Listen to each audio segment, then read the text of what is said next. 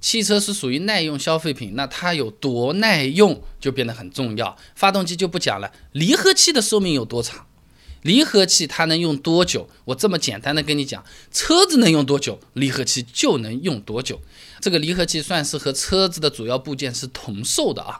离合器它是总成一大个，它呢是由动盘总成、离合器压盘及盖总成、分离轴承、飞轮它构成的。那主要材料呢是高强度钢、铝合金、球膜铸铁等等，作为传动系统上的重要部件。正常使用情况下的话，与车同寿啊。那这个东西的话有技术标准的啊。汽车干摩擦式离合器总成技术条件 QCT 二五杠二零零四年的这么一个标准，离合器盖总成需要经过一百万次分离耐久试验性之后，主要性能参数仍然为原来的百分之七十到百分之九十。为什么有个七十到九十？不同的部件还是有点不一样，因为离合器它不是一样东西，它是拼起来的啊。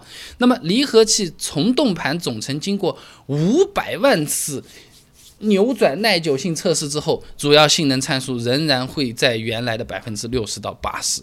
那么实验统计下来的话呢，国内市区道路差不多一公里踩九次离合器，郊区呢一公里踩三次。如果两种路况各百分之五十，按平均算一公里踩六次离合器来算的话呢，十六万多公里以后，离合器的主要部件性能还是非常不错的。什么五万公里让你换离合器总成索赔？就索赔是你质量不好啊，那么摩擦件正常使用寿命也不用太担心的啊。那呃主要部件不容易坏，它还是有点一损一耗件的嘛。经常说的就是离合器三件套，它分别是离合器片、压盘和分离轴承。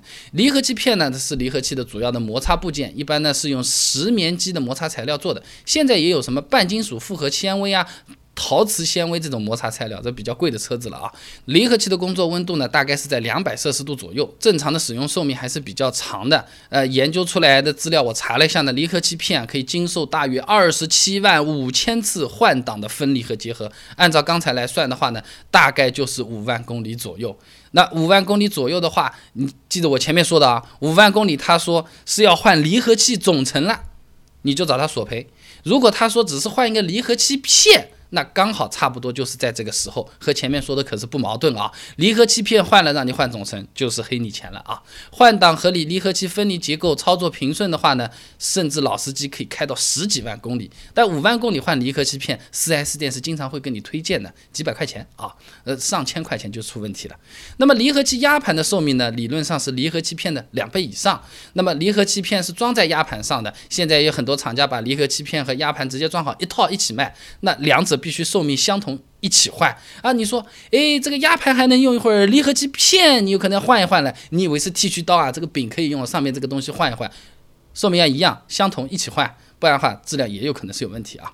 还有一样呢，就是分离轴承，呃，是离合器结合分离执行机构的一部分，也是有标准的啊。机械行业标准 JB 斜杠 T 五三一二二零零一年的汽车离合器分离轴承及其单元规定，那么早的规定啊，那个时候车子都还不怎么样的啊。分离轴承的台架模拟寿命不能低于一百万次，其他车型也不能低于五十万次。哎，你就记，可以用十万公里以上算过来。十万公里以内出问题的，你都要打个问号的，到底是为什么啊？那么这个为什么，我稍微给你讲一点，哪些做法会让离合器折寿、提前挂掉？离合器三件套如果操作不当的话，是缩短寿命蛮厉害的啊，一万多公里就挂掉的时候也是有的啊。长时间踩着不放啊，离合器这个操纵机构一直处于工作状态，而且属于操纵结构的分离轴嘛，一直在那边转，分离轴本身就是一个滚珠轴承，强度也不怎么样的。它这个润滑和散热是靠黄油的涂涂上去的那种啊，叫钙基润滑脂、离基润滑脂这种，反正就是工业润滑脂油，有点像这种西餐厅里的这种黄油啊。它可不是机油，没有那么耐用的啊。长时间这么运转，非常容易造成过热和磨损过度。你理论都不用记了，就记一个：一直踩着不放，长时间踩着要坏啊。还有一个呢，差不多的，刚才是踩着不放，对不对？现在这踩着放一半，长时间处于半联动，也会导致这个分离轴承寿命严重缩短。不光是这样啊，它老是处于这个半结合状态啊，离合器片和从动盘之间会产生相对的滑动，就好像这个车子啊，刹车带在那边一直往前开，那这个刹车片磨损是不是就很大了？一个力往前，一个力往后，那好了，这个对车子是会有影响的，减少它的寿命。也记一句话，半联动。不要超过五分钟，很少有人这么干，对不对？一直半联动，嗯嗯嗯嗯嗯嗯，很容易坏啊。再一个。手动挡的车型，大家有些朋友喜欢玩啊，或者喜欢猛啊，起步油门过大。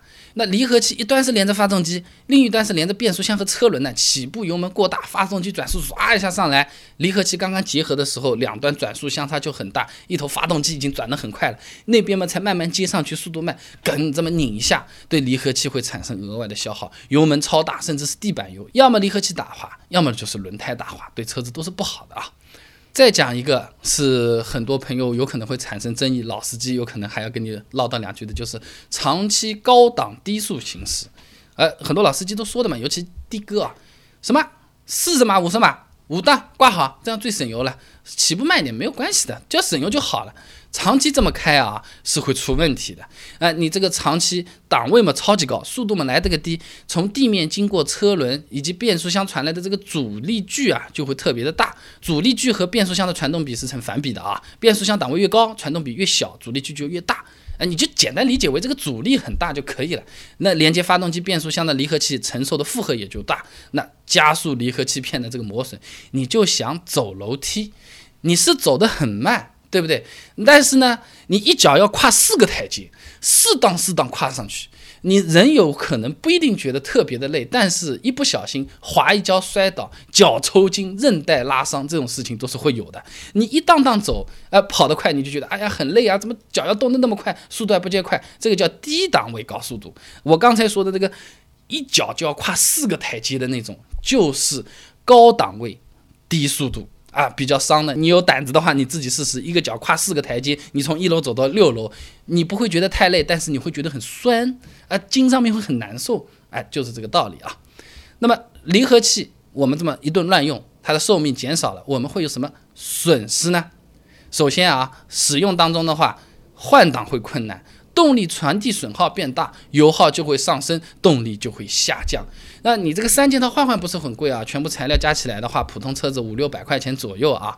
但是啊，由于这个离合器它是位于发动机和变速箱之间的，平时没有办法对它进行维修和更换的。你真的要维修更换啊，有些设计不太好的车型啊，你是要先把发动机抬出来，或者是变速箱卸掉，然后再把这个离合器片啊，什么离合器三套件全部都弄上去。这个工时费比你换离合器三件套的费用贵的多了，而且你拆下来再装回去，你能确保和当初新的一样吗？这个是有点慌的，这个设计上面会有问题，大家也会改进，但是最好我们还是不要碰到这个问题，用的久一点，用的好一点，我觉得还是比较重要的。那你毕竟你一个 4S 店好，维修厂也好，说起来的话都是装备很先进，但是和汽车主机厂的这个总装车间是没法比的。这个螺母的紧固程度啊，这这个安装位置的精准度，人家都校对过的。那碰到运气好一点，手艺师傅啊，这有责任心的还可以，普通一点上班的。这颗螺丝嘛拧的稍微太紧了一点，这颗嘛稍微力气小一点，谁知道？反正嘛就拉到底，拉不动就好了。人每天这个手劲力其实不一样的。哎，你说我们厂里面有扭矩扳手的，扭矩扳手用久了也会失准的，要调的。你每天调五次吗？不太会有这种事情，对不对？差不多就可以了，怕就怕这个。那么离合器，我今天主要讲的是手动变速箱的这个离合器，对吧？那现在最热门的可不是这个双离合变速器，大家是又爱又恨，动力好，换挡快，油耗低，就是容易挂掉，死相一副看着你车子不会动。这个双离合变速箱它可以用多久？啊，你说双离合不好，那 CVT 好不好呢？手动挡。今天讲了最主要的作用，而不是什么离合器、离合片，是省钱。那么用手动挡的车子，一年用下来，一模一样的车型和自动挡的比，到底可以省下多少钱呢？刚才那些问题啊，我把资料收集好，都给你准备了答案。如果你想要了解的话呢，不妨关注我的公众号“备胎说车”，直接回复关键词“变速箱”就可以了。那我们这个公众号呢，每天都会给你推送一段超过六十秒的汽车使用小干货，文字版、音频版、视频版都有。那想要知道 CVT 好还是双离合好，双离合的车子能不能买，到底能用多久？很简单，手机打开微信，搜索公众号“备胎说车”，回复关键词“变速箱”就可以了。备胎说车，等你来玩哦。